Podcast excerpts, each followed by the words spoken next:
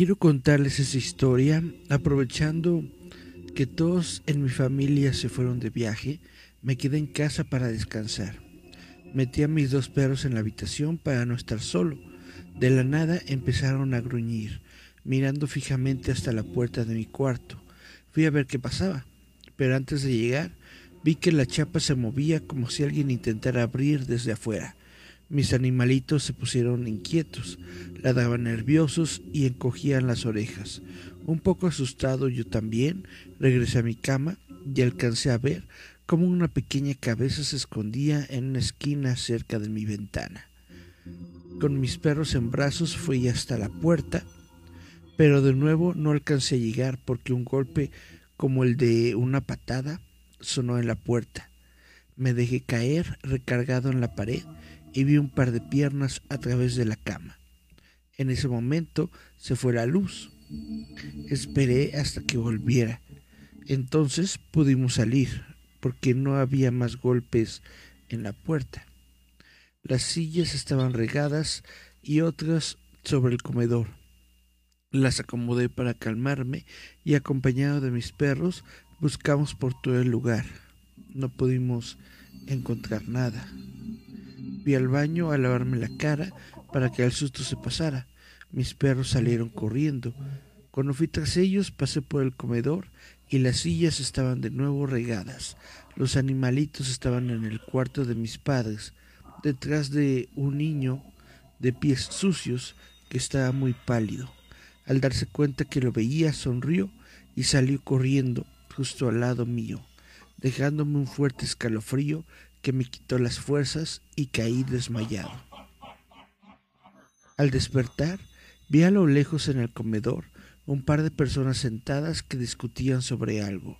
Un hombre se levantó de la mesa y golpeó a la mujer con fuerza. Esta gritó mientras corría hasta donde yo me encontraba.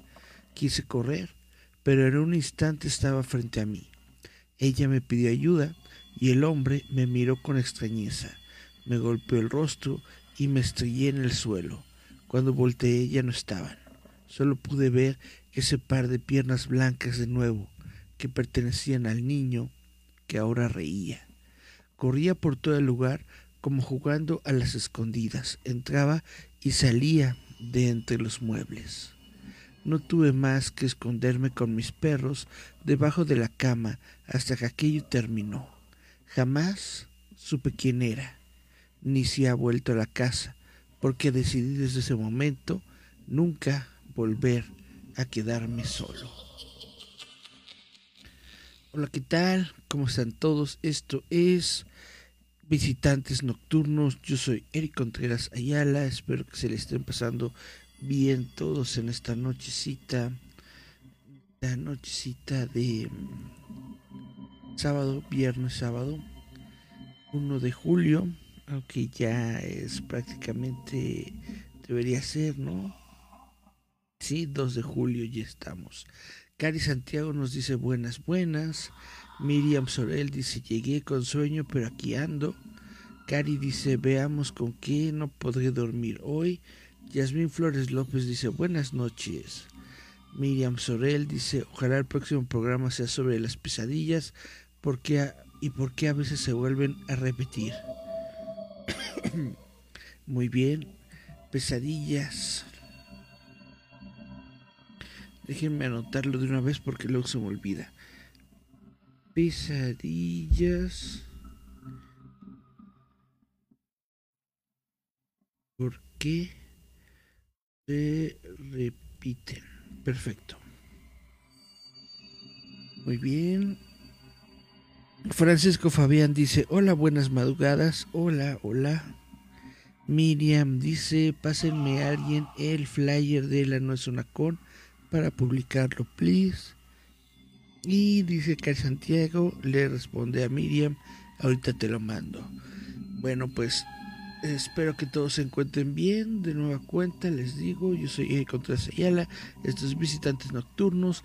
Y recuerdo que hace un par de programas, una cosa así, eh, estaba aquí Julieta viendo el programa y me pidió que hablara sobre los Warren, sobre la familia Warren. Antes de esto, pues les quiero poner un poquito en contexto. Aquí en México, por ejemplo, tenemos personas como los Warren, es decir, que en algún momento se han dedicado a la investigación paranormal, que se han dedicado a este tipo de, de cuestiones, de dar a conocer casos paranormales. Y bueno, este tipo de personas normalmente son muy controversiales en el sentido de que pues cuando te enfrentas a un caso paranormal, pues es muy difícil poder realmente ejercer un juicio y decir esto es real, esto no es real, esto pasó, esto no pasó. Es bastante complicado poder tener una una buena investigación de, de hechos que de, de, de plano son inexplicables, ¿no? Entonces muchas veces estas personas pues, se convierten en, focos de, discusión, de que si son fraudes, de que si no son fraudes, etcétera, etcétera. Pero bueno, lo que vamos a hacer en este programa es no, no especular tanto sobre eh, la naturaleza fraudulenta o no de los Warren, sino que simplemente vamos a hablar de los hechos. Vamos a hablar de qué son los Warren, quién, quiénes son los Warren y hablar un poco sobre sus eh, sobre sus investigaciones paranormales, bla bla bla, la cuestión de que si mienten o no mienten, si es real o no es real, eso se los dejo a ustedes, público bonito, para que lo decida por su cuenta en su en su propia vaya, en su propia sapiencia de qué es lo que ustedes quieren o no quieren opinar. Bueno, em, Ed y Lorraine Warren fueron dos investigaciones, dos investigadores estadounidenses de fenómenos paranormales. Ed Warren nació en 1926 y murió en 2006. Fue un demonólogo reconocido por la Iglesia Católica se dedicaba a pintar cuadros, aunque también escribía, por lo que fue autor de varios libros de ciencia ficción. Lorraine Warren, quien nació en 1927 y murió en 2019, fue una medium clarividente y junto con su esposo eran dueños del Museo del Ocultismo que se encuentra en Connecticut. Bueno, eh, Lorraine Warren Nació el 31 de enero de 1927 en Bridgeport, Connecticut.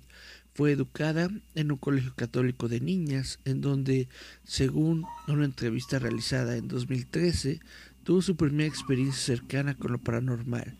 En el año 1933, a la edad de 7 años, comenzó a ver luces alrededor de las personas. Sin embargo, ella no sabía qué eran estas luces o cuál era su significado. Recuerdo que una vez le dije a una monja de mi colegio, tus luces son más brillantes que las de la Madre Superiora. Ella contestó, ¿qué luces?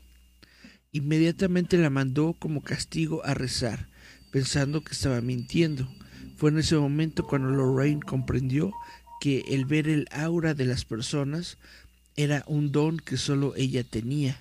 Nadie de su familia o amigos le creían así que por mucho tiempo tuvo que guardar el secreto de las cosas que veía y presentía, hasta que conoció a su esposo, Ed Warren.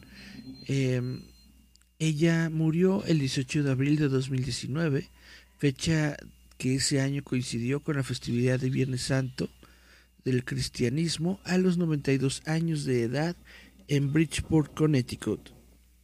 Y bueno, su esposo, Edward Warren, nació el 7 de septiembre de 1926. A diferencia de Lorraine, Ed comenzó a vivir experiencias paranormales entre los 5 y 12 años de edad. Entre las 2 o 3 de la mañana, cuando todos dormían, sucedieron una serie de hechos inexplicables. Ed narró en una entrevista para The Secrets of the Supernatural que las puertas de su armario se abrían por sí solas. A los pocos segundos salían de él unas luces flotantes con rostros que lo miraban fijamente. El rostro que veía más a menudo era el de una anciana enojada. De pronto la habitación se enfriaba al punto de congelarme. Se escuchaban pisadas y susurros. A los pocos minutos ya estaba durmiendo en una cama de mis padres. Crecí sin saber qué era aquello. Desde ese momento, Ed decidió que a lo largo de su vida investigaría la razón de dichos fenómenos. Ed Warren murió el 23 de agosto de 2006 a los 76 años. Bueno, esta pareja se conoció a la edad de 16 años en el Teatro Colonial de Bridgeport, lugar en donde Ed trabajaba y Lorraine frecuentaba con su madre. Comenzaron a desarrollar una gran amistad. Poco tiempo después, Ed tuvo que entrar en la Armada por motivo de la Segunda Guerra Mundial.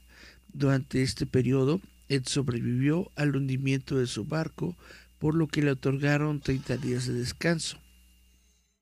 De vuelta en Connecticut, Ed y Lorraine se casaron. Sin embargo, Ed tuvo que regresar a la guerra, de la cual salió ileso, y a su regreso Lorraine ya había dado a luz a su única hija, llamada Judy. Ed, antes de ser demonólogo, se dedicaba a pintar, algo que desde siempre le gustó y en lo que tenía talento. Pintaba especialmente cuadros de casas que ellos escuchaban que estaban encantados. Iban a este lugar, se sentaban en la orilla para poder tener una vista panorámica y fue ahí cuando Lorraine empezó a desarrollar más su don. Podía ver si la casa realmente estaba encantada o no. También podía ver qué es lo que había pasado y si eran fantasmas o algún otro ente demoníaco. Con el paso del tiempo, Lorraine se fue acercando a los dueños de las casas, que seguramente se preguntaban qué hacían dos extraños sentados observando su casa. Ella les pedía que compraran el cuadro que Ed había pintado, el cual normalmente estaba pintado con fantasmas e identidades a, su alrededor. Las personas aceptaban comprar el cuadro con la condición de que los Warren entraran a investigar los sucesos que atormentaban a la familia. Eh, conforme pasaba el tiempo, Ed y Lorraine fueron obteniendo más y más reconocimiento, fundando así en el año de 1952 la Sociedad para la Investigación Psíquica de Nueva Inglaterra, eh, que en inglés es New England Society for Psychic Research eh, and ESPR. Okay. Bueno, esta fundación fue la primera en dedicarse a la investigación de sucesos paranormales en los Estados Unidos. Se aventuraron tanto que llegaron a la rectoría de Borley, lugar situado en Essex, que cuenta con la fama de ser la casa más endemoniada de Inglaterra.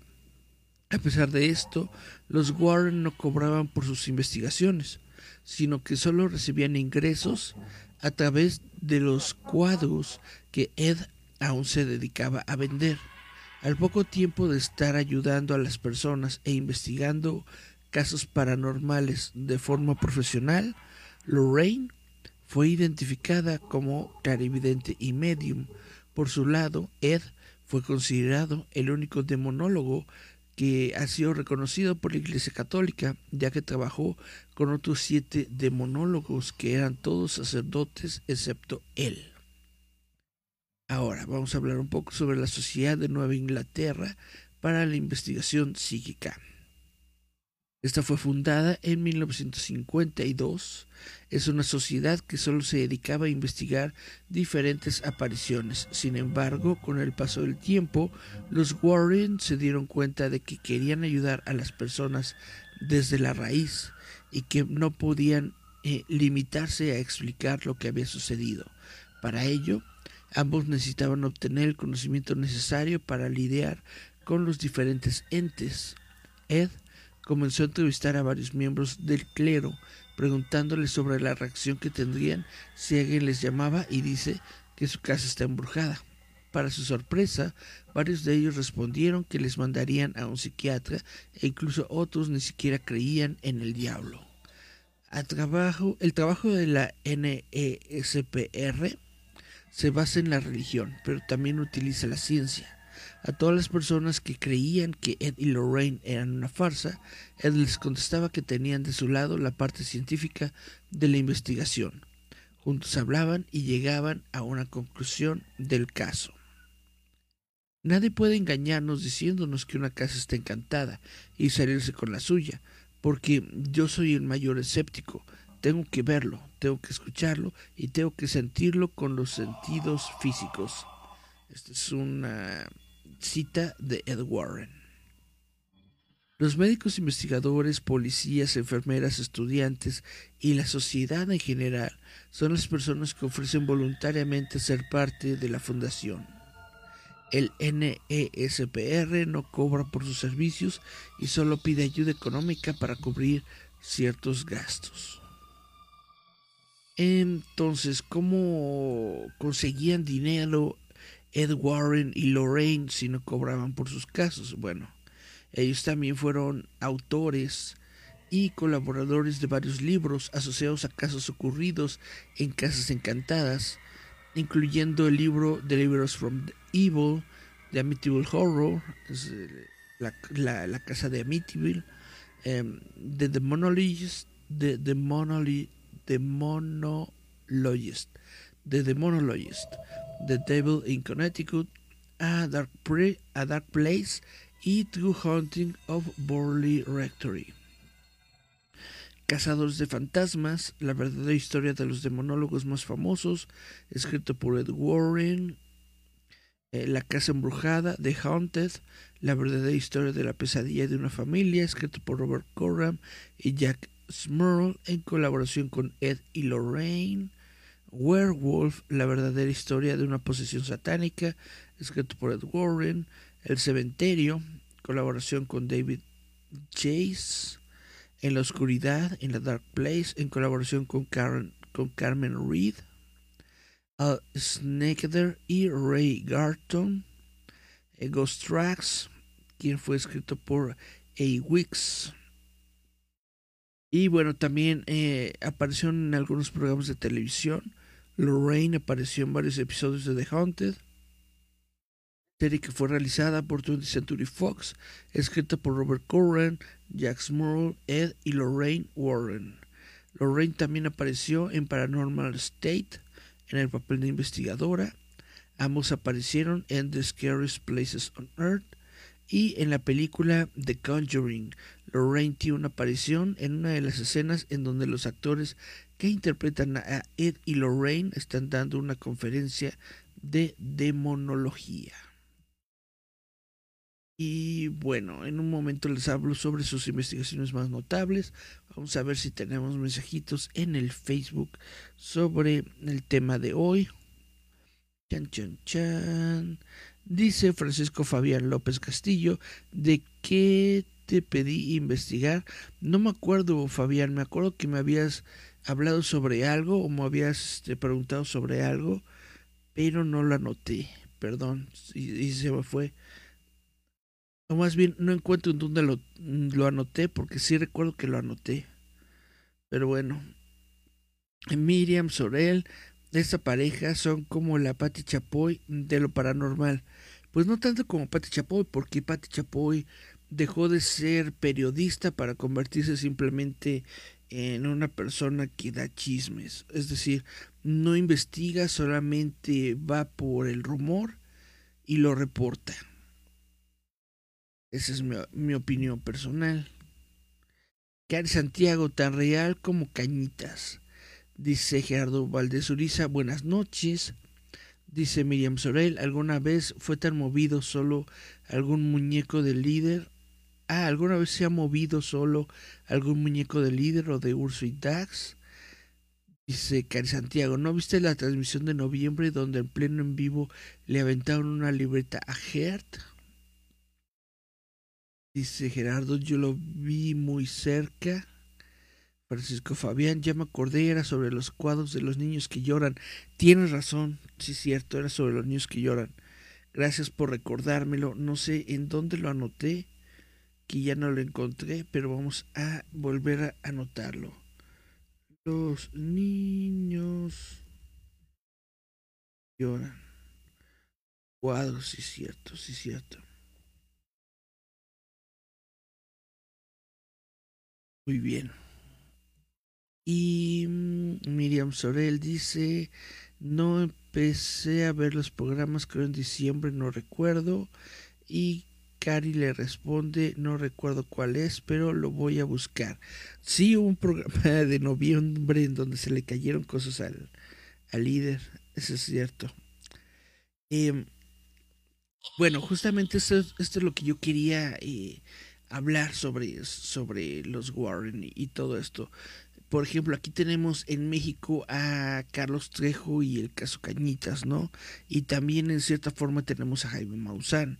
Ahora, ¿cuál es el problema con estos, con estas personas? Carlos Trejo ya es una persona pues que ha quedado bastante mal en su en su imagen personal justamente porque muchas personas lo han acusado de fraude, porque muchas personas que aparecen dentro de su novela pues ya han salido a, declarar que no es cierto, que las cosas no ocurrieron así, bla, bla, bla, etcétera. Personas que se supone que están muertas dentro de su novela de cañitas han salido a hablar y a decir pues que no, que, están vivas, ¿no? Y eh, esa es la cuestión. Ahora, por ejemplo, Jaime Maussan, Jaime Maussan podría estar un poco más cercano a los Warren en el sentido de que Jaime Maussan es un periodista. Eh, él utiliza justamente eh, la investigación, utiliza a, otras personas, a otros colaboradores que él tiene para realizar estas investigaciones de, orden periodístico sobre diferentes temas, en donde más se ha dedicado Jaime Maussan es en la ovni, omnilogía, ¿no? Bueno, en, todos los objetos voladores no identificados. Ahora, eh, ¿de dónde obtiene dinero Jaime Maussan? Justamente de su labor periodística, justamente de sus investigaciones. Él cuando vende algo, pues lo vende directamente desde ahí. Es decir, eh, él vende conferencias en donde habla sobre los casos, ¿no? Él vende pláticas, él vende, creo que también tenía en algún momento su sitio web y, todo esto en donde justamente hablaba sobre los casos de los que él estaba trabajando en ese momento y pues la gente eh, que le interesaba o no pues ya podían adquirir este podían adquirir boletos para verlo en alguna conferencia o podían dar algún tipo de dinero eh, dentro del sitio web para mantener las investigaciones, ¿no? Entonces, esta es una manera que, que, yo digo que está muy bien en, en, su plan de negocios, de que él no está vendiendo el, el, el, temo, la morbosidad, sino que él está vendiendo su labor, su labor de periodista, su labor de investigador y todo el trabajo que él está realizando en estas investigaciones, pues vaya, se lo está cobrando directamente a la gente a la que le interesan estos temas, ¿no? Y el problema con eh, Carlos Trejo es que aparentemente Carlos Trejo sí cobraba por hacer sus... Eh, sus, sus limpias y estas ondas, bla, bla, bla. Realmente no, no estoy muy enterado, pero parece que cobraba por apariciones y todo. Y como les digo, pues eh, Carlos Trejo quedó bastante mal en cuestión de, de su de su credibilidad hacia el público después de que aparecieron estas personas de su libro que dijeron que el caso Cañitas, que es el caso por el que él es más conocido y por el que en los ochentas pues prácticamente se convirtió en una celebridad local, pues varias personas dijeron que no, que no había ocurrido, que no era cierto. También Carlos Trejo en su momento se ha dedicado a eh, ser escritor, ha escrito un par de, de libros de, de, casos sobrenaturales que justamente él eh, ha tratado o se ha metido a, investigar pero que pues muchas personas dicen que no investiga bien o que no investiga con el suficiente rigor eh, con el que deberían abordar los casos. Él mismo eh, eh, el mismo Carlos en algún momento se peleó con, con Maussan por un caso de una momia extraterrestre, etcétera, etcétera. Entonces, esta es una persona que se ha dedicado más al escándalo y que parece que está más preocupado por el escándalo que por en realidad tener una, una, una carrera de investigador paranormal y, todo esto. Bueno, eh, se supone que él se dedica a otras cosas, ¿no? Que él tiene un, eh, una, una carrera o al menos tiene un, trabajo de planta y que toda la cuestión de, de cazafantasmas pues lo hacen sus ratos libres, ¿no? Esto es parte de lo mismo que, que abogan eh, Lorraine y, y, Ed Warren, de que pues ellos no, no persiguen dinero directamente de los casos y es de como ellos tratan pues de escudarse un poco o de decir bueno sí hacemos esto y esto pero pues no lo estamos cobrando.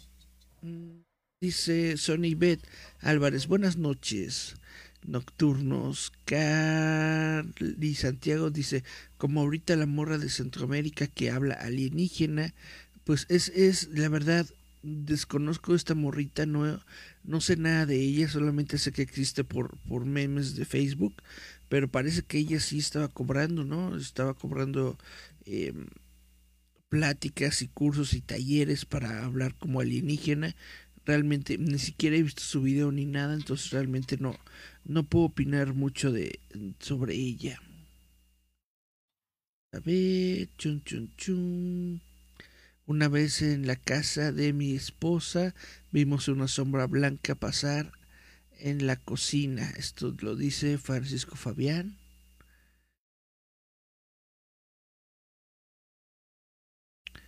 Ok. Eh, Sonibet, este ya lo había leído. Buenas noches, sí. Y dice Miriam Sorel, eh, me amo, te amo, llama Trina llama gemela. Ok, esto es de, de, la chavita que habla alienígena, ¿no? Bueno. Em, para hablar de los de los Warren, obviamente los Warren se hicieron muy famosos en el momento en el que sus casos se convirtieron en películas, se convirtieron en adaptaciones cinematográficas. En el año 2009, la película The Haunting in Connecticut se basó en las investigaciones de los Warren. En el 2012, Lorraine tuvo una participación en la investigación de Amityville Horror, que es la, famosa casa de Amityville ahí en los Estados Unidos. Y gracias a su don pudieron descifrar la oscura historia detrás del espantoso hecho ocurrido en la casa. Posteriormente se hizo una película basada en eso. El 19 de julio de 2013 se estrenó la película El Conjuro, dirigida por James Wan y basada en supuestos hechos reales de las investigaciones de los Warren, con Vera Farmiga interpretando a Lorraine Warren y Pat Wilson como Ed Warren. El Conjuro 2 se estrenó en Norteamérica en junio de 2016, igualmente dirigida por James Wan. También han participado en las películas Annabelle Comes Home y La Monja. 2021 se estrenó El Conjuro 3. Y bueno, vamos a hablar sobre sus investigaciones más notables. La muñeca Annabelle de acuerdo con los Warren, en 1968, dos compañeras de piso que eran enfermeras alegaban que una muñeca Raggedy Ann estaba poseída por el espíritu de una joven niña llamada Annabelle Higgins. Llamaron a los Warren explicándoles que ella se movía por la habitación. Los Warren les explicaron que la muñeca no estaba poseída por ningún espíritu, sino por un ente demoníaco, ya que los espíritus no tienen el poder de poseer objetos. Además les dijeron que la muñeca solo fue utilizada como un conductor o medio, ya que los demonios no poseen cosas, sino personas. Así que realmente el demonio quería poseer a las enfermeras. Actualmente la muñeca forma parte del Museo del Ocultismo de la familia Warren. Sobre este caso se encuentra basada la película de 2014 Annabelle, dirigida por John R. Leonetti. Ahora, no sé si lo recuerdan, pero en últimas fechas, me parece que fue el año pasado, se, había hablado de que la muñeca Annabelle, la, justamente esta muñeca, la original, había desaparecido del Museo de los Warren y que estaba perdida. No sé qué haya pasado con ella. Eh, otro caso es el de la familia Perrón. Los Warren afirmaron en 1971 que en Hampshire, Rhode Island, el hogar de la familia Perrón estaba siendo acechado por una bruja llamada Batseba, que vivió ahí a principios del siglo XIX. De acuerdo con los Warren, Batselva Sherman maldijo la tierra cuando su esposo la encontró frente a la chimenea sacrificando a su hijo, declarando su amor por Satanás. Posteriormente se suicidó para que cualquiera que viviera ahí muriera de alguna forma. Esta historia es el tema de la película de 2013 El Conjuro. Lorraine Warren era una consultora de la producción y apareció en un cameo de la película. Un reportero de USA Today cubrió algunos aspectos de la película. La actual propietaria del terreno hizo su propia averiguación con, investigaciones privadas, con investigadores privados, con quienes ha trabajado para refutar las historias de brujería y muertes trágicas en esa casa. El terror de Amityville los Warren son probablemente más conocidos por su relación con el caso de 1976, conocido como el terror en Amityville, en el cual un matrimonio de Nueva York, Josh y Carrie Lutz, afirmaban que su casa estaba siendo atormentada por una presencia violenta y demoníaca tan intensa que finalmente los obligó a abandonarla. De acuerdo a los expedientes de los Warren, en la casa Ronald DeFeo asesinó a toda su familia. Sin embargo, al declararle culpable, dijo que unas voces lo obligaron a hacerlo. Por esta y varias razones, se cree que el caso fue una farsa para los Warren. Los autores de The Amityville Horror Conspiracy, Stephen y Roxanne Kaplan, personalizaron el caso como un bulo. Lorraine Warren declaró a The Express Times que The Amityville Horror no era un engaño. Este tema fue base para el libro de 1977 de Amityville Horror y las películas de 79 y 2005 del mismo nombre. Y este caso también aparece en los inicios de la película El Conjuro Parte 2.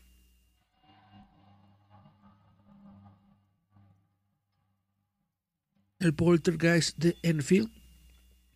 A finales de 1977 los Warren investigaron el caso de un poltergeist en Enfield, al norte de Londres, el cual afectó principalmente a una niña de 11 años de edad, eh, Janet, a la cual, la cual estaba siendo usada por un ente.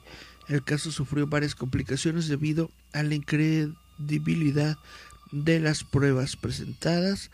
La historia fue la inspiración para la película El Conjuro Parte 2. Obligado por el demonio.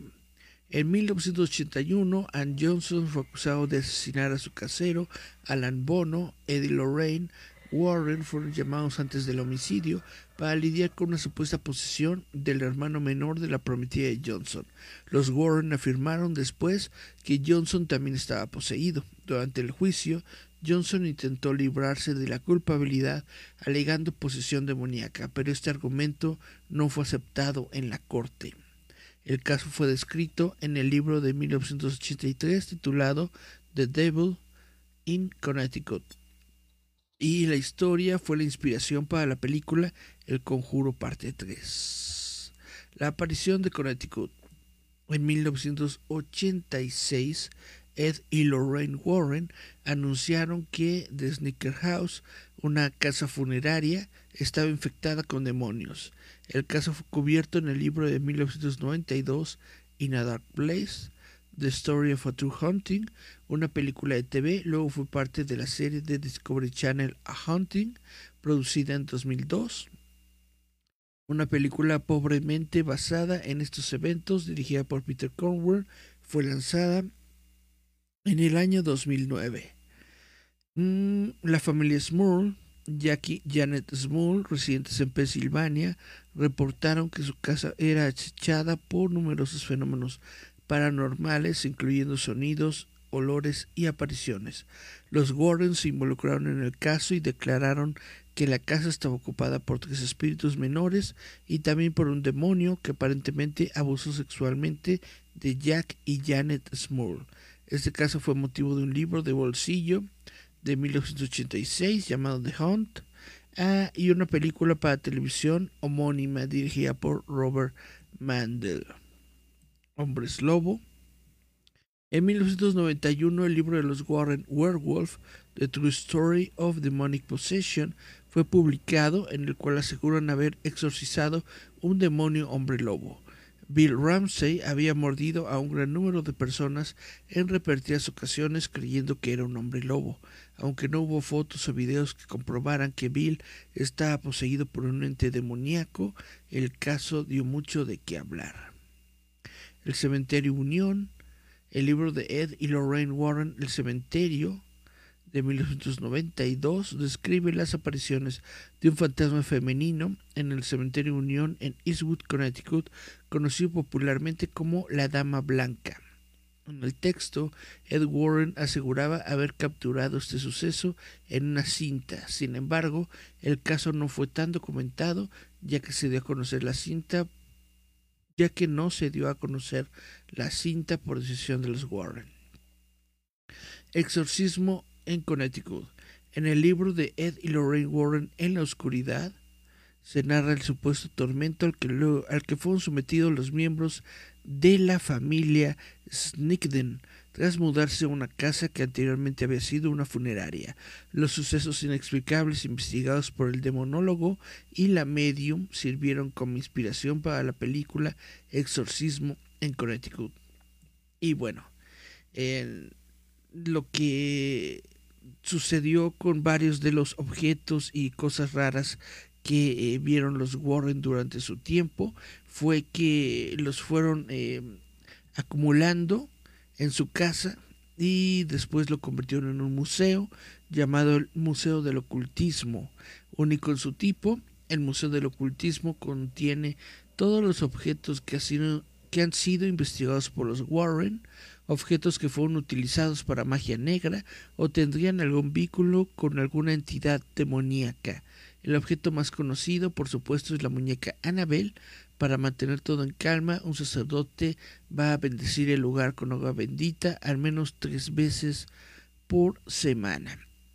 Y bueno, como les vuelvo a repetir, solamente estamos hablando sobre los hechos, sobre lo que está ocurriendo ya ustedes sabrán si los Warren son farsantes, si los Warren están mintiendo, bla, bla, bla.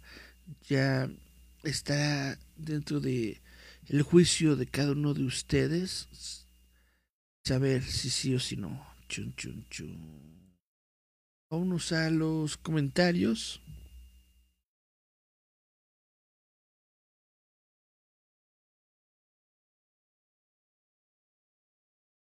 Dice Francisco Fabián López, yo estoy casado con Anabel. Dice Miriam, le responde manchado. Y Cari Santiago, como dicen, de hecho hay un episodio de leyendas legendarias que lo explica. ¿Qué explica Cari Santiago?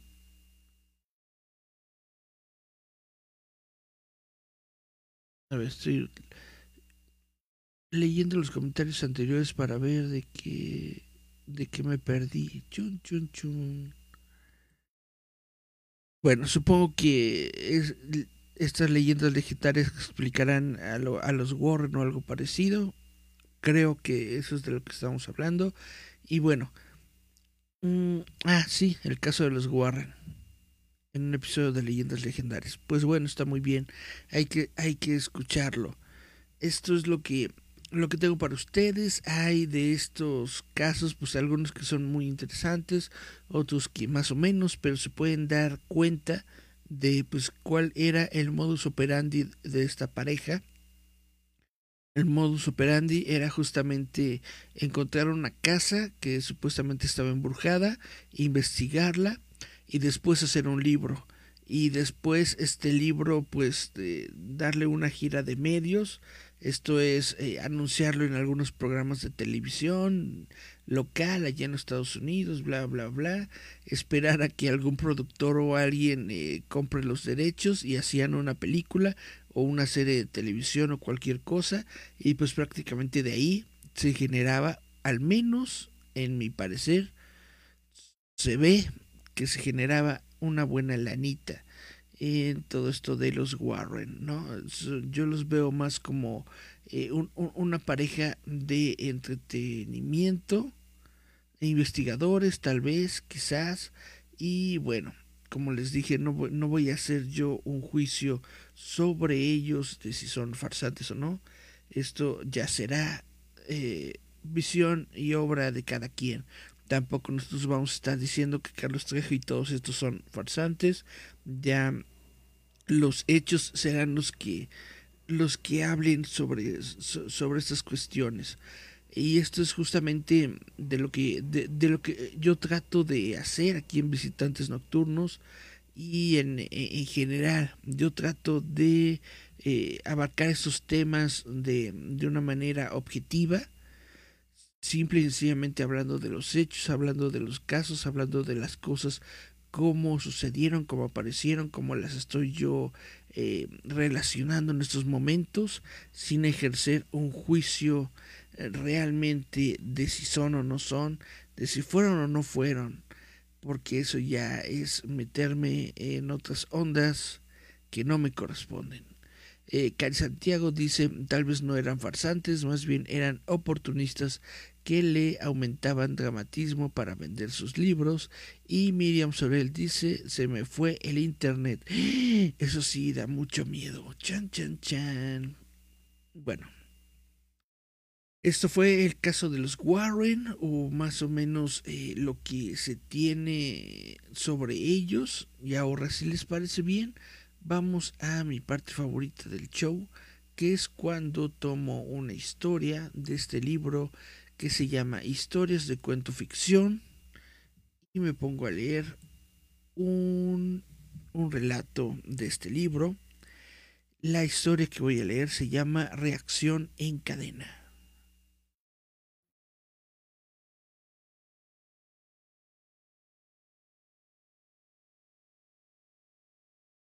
Una onda de radio emitida a 100 kHz avanza a través de la troposfera Viaja a través de cientos de kilómetros, silenciosamente contacta con el material radioabsorbente de un goniómetro. Decenas de transistores codifican la señal transformándola en otra señal, distinta a 3,4 kilohercios. La nueva señal emitida a través de dos imanes conectados acaba después de varias repeticiones y retransmisiones en una gran antena de telecomunicaciones. Cadenas de bits se transforman en el cuerpo de un email, el cual al ser recibido hace sonar un pitido de alerta en un pequeño portátil. Un pequeño icono parpadeando excita las pupilas del hombre sentado frente a este portátil. Un impulso eléctrico salta de un axón en la médula a otro glándulas sudoríparas empiezan a trabajar a pesar del frío ambiente. Ese hombre llama a Otto, ese a otro más. Rápidamente, este último pulsa el botón del móvil de alta seguridad. Un mensaje cifrado es replicado desde los semiconductores del procesador hasta el oscilador que convertirá la señal del mensaje en pulsos que serán emitidos por la antena. Milisegundos más tarde, en otro móvil situado a varios kilómetros de ahí, aparecerá el mensaje. Quedan cinco minutos para que se active el plan. Un hombre palidece avistando a otro más. El hombre avisado baja una escalera. Ahí otros dos hombres se levantan accionando sus músculos para quedar en posición de firmes. Los cantos de sus mantos chocan contra las gorras de plató. Dos manos de distintos cuerpos buscan dos llaves de idéntica forma, pero distintas codificaciones. Dentro de los bolsillos de dos uniformes idénticos, pero de distinta talla, las dos llaves son encontradas a la vez e insertadas con fuerza en dos cerraduras gemelas. Varios conjuntos de músculos carpianos giran a la vez para que las cerraduras sean activadas. Inmediatamente, el líquido oleico mueve un pistón que a su vez mueve una compuerta. Al llegar al final del recorrido, la puerta activa un resorte que hace circular una corriente alterna a 6 voltios que activa un voltor eléctrico que a su vez enciende un potente calentador. Miles de litros de combustible de cohete alcanzan su temperatura de uso en pocos segundos.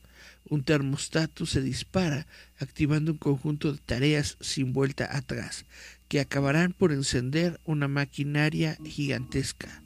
Una explosión brutal lanza el artefacto hacia arriba con una potencia descomunal.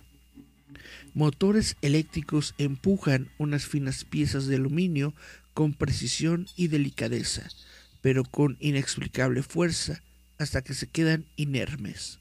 57 segundos más tarde, el cilindro metálico llega a la altura prefijada y explota. El viento huracanado, ardiendo a millones de grados, se dispersa en todas direcciones a la vez. Miles de millones de átomos de carbono son volatizados. Millones de sinapsis se pierden sin tiempo de llegar a activar los músculos que mueven los filamentos que componen las cuerdas vocales de una garganta. Cientos de miles de gargantas no gritan, se han carbonizado antes de poder hacerlo. Una guerra se acaba y seguidamente otra comienza. Muy bien, pues esto es un cuento bastante, bastante interesante en donde pues te hablan justamente de los efectos de la guerra, de los efectos de, lanzar un misil, pero desde lo, desde lo micro. De, de, lo micro a lo macro. Vamos a ver mensajes. Chan, chan, chan, chan. Como DVD.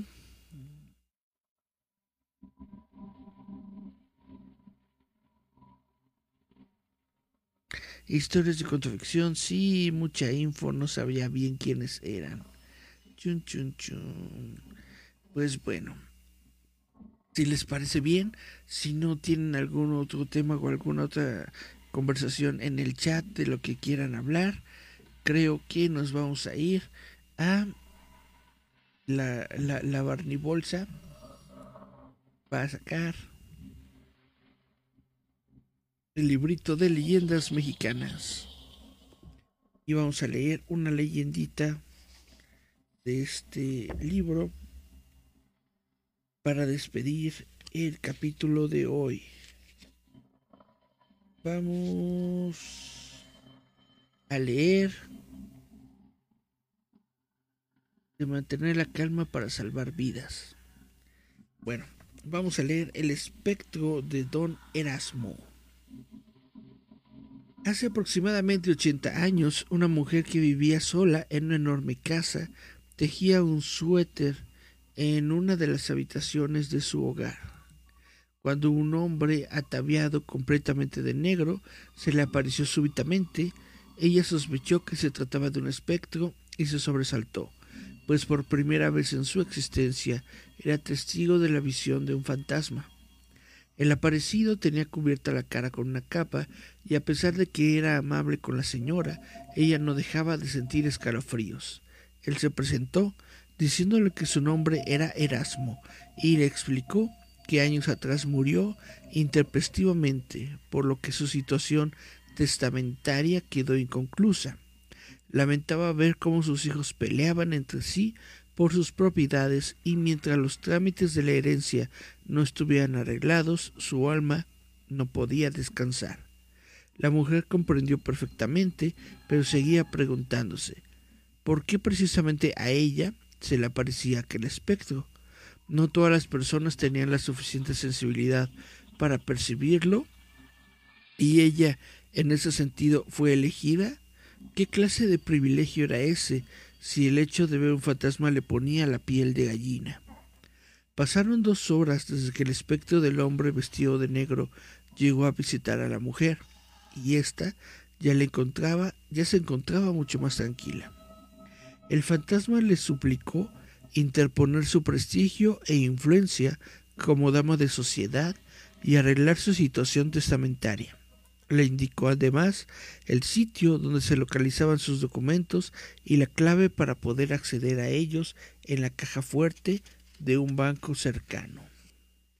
La mujer accedió a las peticiones del espíritu, ya que deseaba no volverlo a ver, y también porque le había inspirado una extraña confianza familiar. Al día siguiente, la elegante señora fue al lugar donde el espectro le indicó. Efectivamente, A partir de la combinación pudo extraer los documentos importantes de la caja fuerte. Se dirigió con un abogado y le mostró el testamento. Hicieron todos los trámites para que ella fuera la representante directa de don Erasmo y decidió visitar a uno de los hijos. Cuando la señora llegó a la casa del primero, tocó a la puerta y salió un hombre joven que, extrañado de verla, le preguntó qué era lo que deseaba. Ella no sabía cómo explicar la cuestión de la aparición de su padre, sin embargo tomó valor y comenzó a narrarle lo sucedido. El muchacho pensó que la señora estaba loca y se burló del honor de la familia y de la desgracia de su padre. No podía creer lo que explicaba, por lo que le corrió de manera crucera. La señora se sintió frustrada y duró por momentos de la aparición que tuvo días atrás. Sin embargo, cuando de vuelta a su caja se disponía a descansar, la, la sombra espectral de don Erasmo reapareció. La mujer sintió un escalofrío espantoso, sin embargo, le pidió al fantasma que la dejara en paz, ya que su hijo no le creía ninguna palabra y le había corrido a empujones. El espectro de don Erasmo insistió en su cometido, ya que ella era la única persona con la que había logrado entablar comunicación después de muerto, así que le pidió que fuera a visitar a su segundo hijo. La mujer tuvo que aceptar a regañadientes dicha petición, quería terminar de una vez por todas con aquellas apariciones que le crispaban los nervios. De esta manera llegó a la casa del segundo hijo, quien, advertido previamente por su hermano, se negó rotundamente a recibir a la mujer. Sin embargo, ella insistió tanto que el muchacho, cansado de oírla tocar el timbre, abrió la puerta y escuchó a la molesta señora. Ella narró con detenimiento todo lo sucedido con el espíritu de su padre, mostró de paso los documentos sellados en la caja fuerte, el joven se mostraba cada vez más comprensivo, o al menos eso es lo que aparentaba. Le pidió volver al día siguiente para juntos convencer al hermano mayor de lo que decía. Un día después, la señora llegó puntualmente a casa del hijo menor de don Erasmo, tocó la puerta y un hombre vestido de blanco le abrió amablemente. La invitó a tomar asiento en la sala, donde los dos hermanos y otro hombre ataviado de blanco le esperaban con paciencia. Ella no comprendía por qué aquellos hombres ajenos a la situación familiar se encontraban ahí.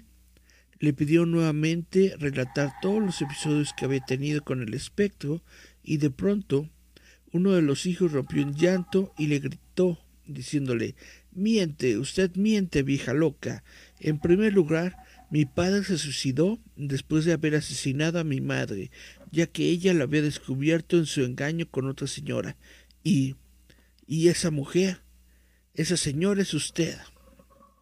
En ese momento la mujer, que efectivamente tuvo amoríos con don Erasmo años atrás, recordó de un golpe todo lo que hasta ese momento su mente había borrado, por completo cayó en la cuenta de que si don Erasmo se había presentado cubierto del rostro era porque se había dado un balazo en la cabeza. Afligida y visiblemente perturbada, no se resistió cuando los hombres vestidos de blanco la tomaron por los brazos para llevarla a internar al psiquiátrico de la ciudad. La gente que la conoció cuenta que desgraciadamente esta mujer murió en el manicomio.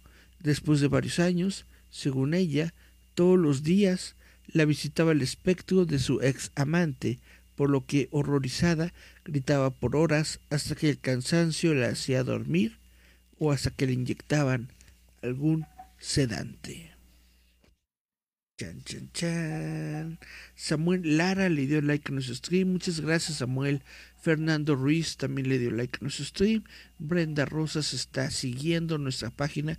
Muchas gracias, Brenda.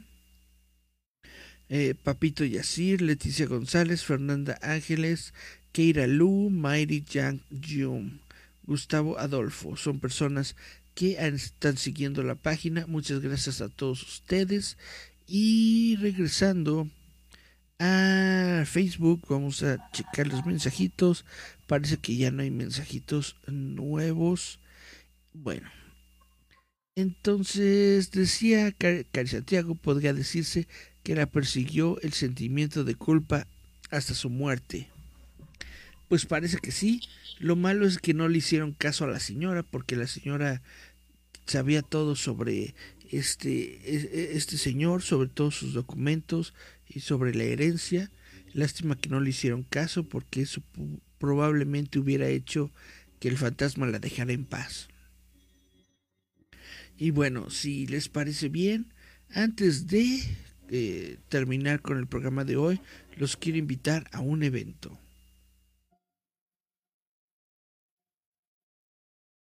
Nam, nam, nam. Los quiero invitar a No es una con, que se va a desarrollar el 16 de julio del 2022. ¿Qué es una con? Eh, no, ¿Qué es No es una con?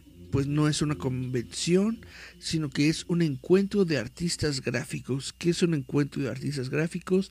Es básicamente personas con las mismas afinidades, con los mismos gustos, con los mismos eh, no sé, habilidades eh, de hacer cositas, de, de, compartir su talento, pues se van a reunir todos juntos bajo el mismo techo para tener una eh, buena convivencia con el público que puede llegar a interesarse por sus productos. Es un meet and greet. Un meet and greet es justamente cuando uno puede llegar a conocer a este tipo de artistas, no como en un ambiente de, de, convención donde, en donde es más hermético, donde no te permiten acercarte a, cierta persona o donde te ponen límites de que no puedes pedirle firmas, cosas así, no, la no es una con, es como que algo más abierto, algo más ameno, más para, para, para fans, en donde justamente se, se promueve que vayas con la persona, que platiques con ella, que eh, te cuentes sobre su trabajo, que tú te sientas identificado y abierto con el trabajo que realizan todas estas personas. Va a haber eh, varios invitados, ya tenemos como 10 personas, 10 este 10 participantes confirmados. Entonces va a estar muy interesante y te invito a que vayas. No es una con, se va a desarrollar el 16 de julio del año 2022 en el Trooper Gourmet. El Trooper Gourmet es un restaurante que se encuentra en Antillas 502 en la colonia Portales de la Ciudad de México. En la parte de afuera de ese restaurante, en la calle de Antillas justamente, se va a desarrollar esta No es una con como una especie de tianguis en donde los artistas van a estar puestos con sus mesitas, con sus trabajos, con sus cosas, para que tú puedas verlas, puedas eh, tener un acercamiento con todos ellos, platicar y bueno, más que nada pasarla bien, pasarla chido, Liro. Dice Cari Santiago, nos vemos en la No es una con, Lizard Paper presente exactamente, va a estar ahí Cari Santiago con sus figuritas de papel y muchas otras cosas que hace. Eh, justamente ella en su transmisión de... cuando fue? Miércoles, ¿no? Miércoles a las 7 hizo una transmisión en donde hizo un muñequito con lana. Em, esto es... no sé cómo se le llama, se le llama... Bueno, con una aguja estuvo estuvo haciendo eh, el muñequito de lana estuvo bastante bonito bastante interesante y pues todas esas cuestiones todo este tipo de eh, materiales artísticos es lo que tú puedes encontrar en la no es una con. Entonces se las se los recomiendo mucho. Los invito realmente a que vayan a la no es una con y conozcan a Cari Santiago ni más ni menos que acá en Santiago va a estar repartiendo autógrafos. Dice Miriam, eh, moraleja no es el caso a los fantasmas, eso sí. Chun, chun, chun. Dice Miriam, uh, la no es una con. Y dice, de paso se toman una bebida de Tupper Gourmet. En Tupper Gourmet hay menú muy, muy, muy rico, hay muchas cositas muy ricos, hay hamburguesas, hay burritos, hay bastantes cosas muy interesantes que pueden justamente eh, comer ahí. Dice Cari Santiago, técnica de bordado de lana, exactamente así se llama lo que ella estuvo realizando, bordado de lana. Y dice Miriam ASMR. Pues sí, debería ser Cari Santiago su, su canal ASMR. Y bueno, los, los, los invito cordialmente, los invito a todos a la No es una con. Parece que ya se durmió el líder fantasma porque también andaba por aquí, pero seguramente el líder fantasma también los invitaría a la No es una con. Ahí vamos a tener justamente a el líder fantasma, vamos a tener a Yasmín Flores López, quien es la creadora de Urso y Tax, y vamos a tener muchas, muchas cosas muy bonitas y se los recomiendo. Es el 16 de julio del 2022 ya estamos hoy, día 2 de julio, pues ya prácticamente en 14 días, en, dos semanas, vamos a tener este evento. Por lo pronto, pues me despido. Yo fui Eric Contreras Ayala. Esto fue Visitantes Nocturnos. No se olviden de seguir nuestra página roboto.mx en Facebook. Nos encuentras también como Roboto MX. Esto fue Visitantes Nocturnos. Nos escuchamos, vemos la próxima semana. Chau, chau, chau.